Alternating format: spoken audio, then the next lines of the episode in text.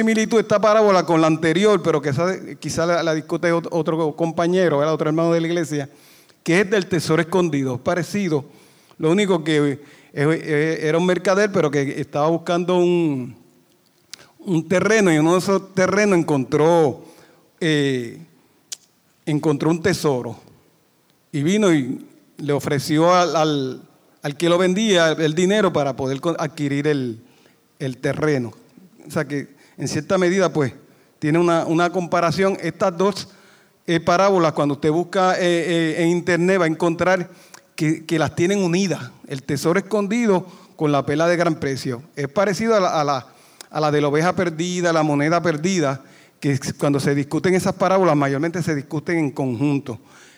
Para continuar con la explicación de la ilustración, un mercader eh, viene de una palabra griega que se llama empuros, que significa un comerciante viajero.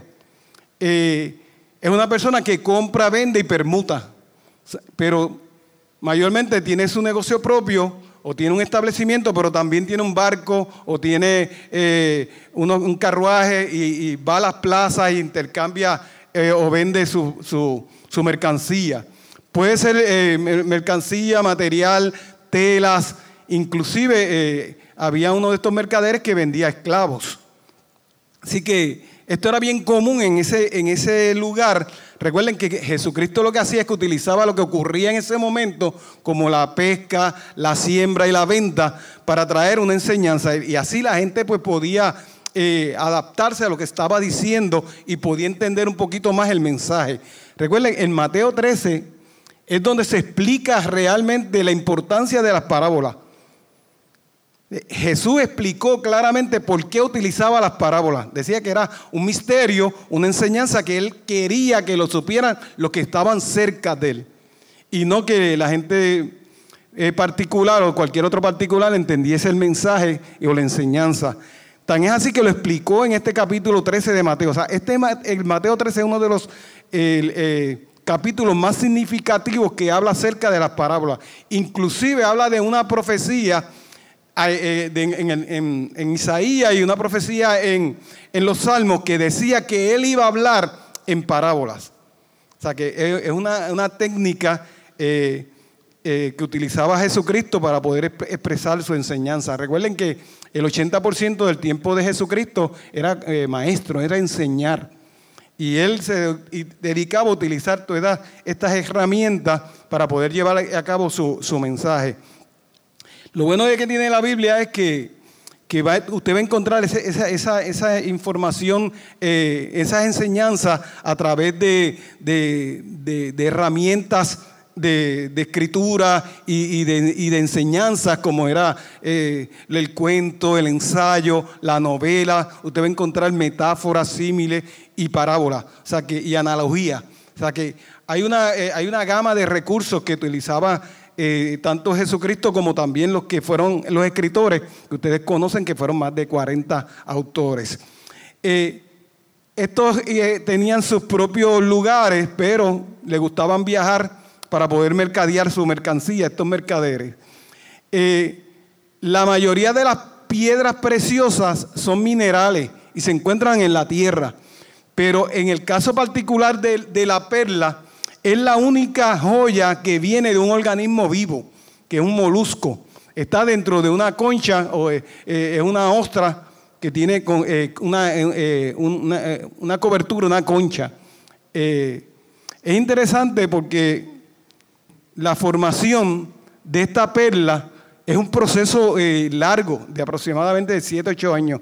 Lo que como funciona es de esta manera. Viene algún eh, arenilla o, algún este, organismo vivo o algún este, sucio que quiere entrar en, la ostra, dentro de la, corcha, de la concha. Y, y lo que hace este molusco es que emite o segrega un líquido que se llama el nácar, el nácar. El nácar. Entonces, este líquido es como una sustancia inorgánica hecha de bicarbonato de calcio y lo que hace es que cubre este enemigo. E, e, e, ese líquido lo usan como una para protegerse.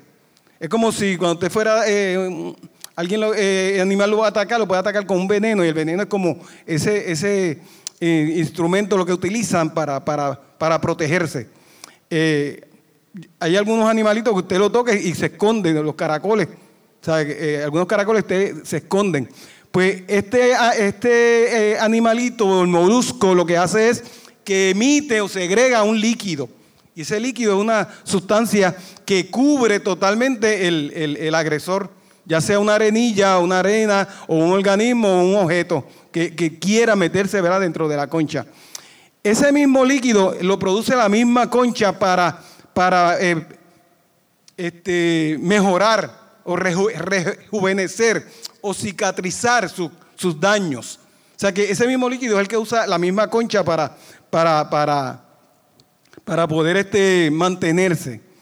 Eh, de cada 20 ostras es posible encontrar una perla que sea lo suficientemente efectiva para, para que lo puedan usar como una joya, una joyería.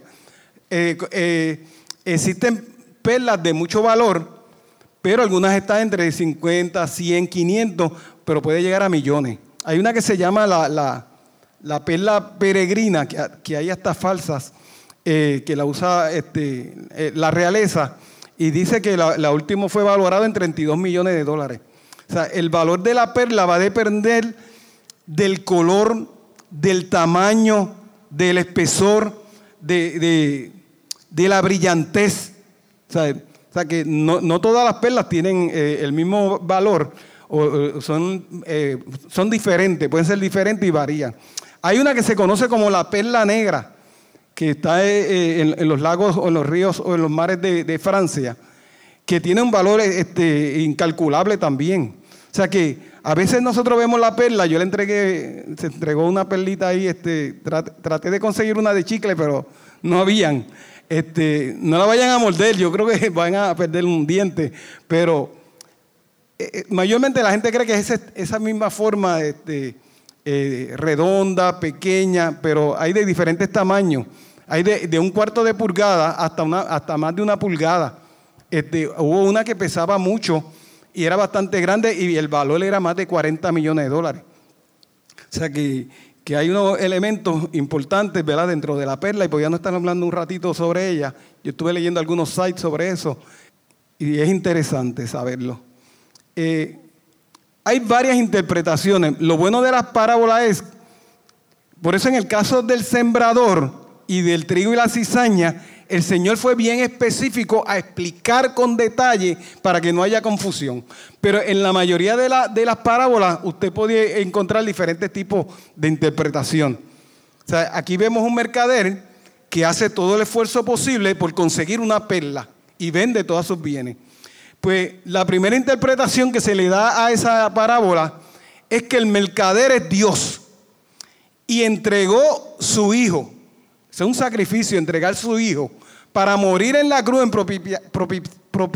propiciación de nuestros pecados y de esa forma darnos vida eterna y salvación. O sea, este último, la salvación y la vida eterna, es considerada la perla de gran precio.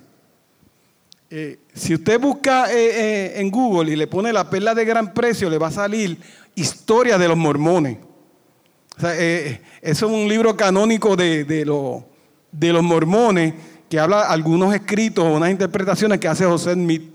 Y, tiene un libro que es de Moisés y habla de toda la historia de Moisés. Hay otro libro que es de Abraham y así sucesivamente.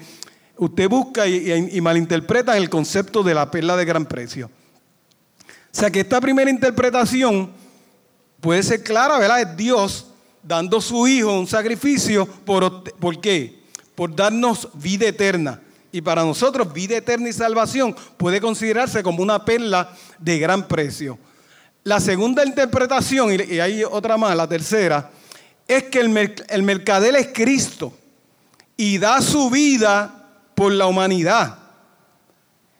¿Para qué? Y escogió a qué? A una iglesia o un pueblo y este iba a representar la perla de gran precio, la iglesia. La iglesia para Dios es una perla, es, algo precioso, es de, gran valor. Tan es así que la iglesia que va, se va a convertir en qué? En esposa de Cristo.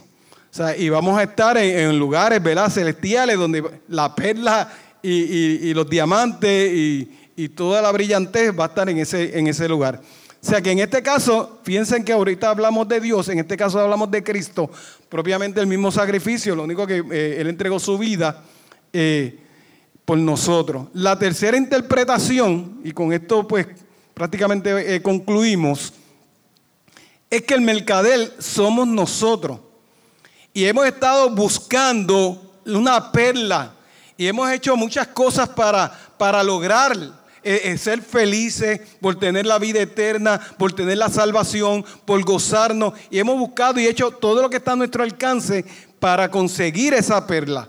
Y esa perla de gran precio es nuestro Señor Jesucristo. O sea, nosotros entregamos nuestra vida eh, dice la Biblia que tenemos que negarnos a nosotros mismos, tomar la cruz y seguir a qué? A Cristo. O sea, que requiere cierto sacrificio. Hay gente que cree que no, pero ser creyente, ser el servidor del Señor, requiere que dejemos las cosas del mundo y que y sirvamos a Dios. Y eso requiere negarnos a nosotros mismos.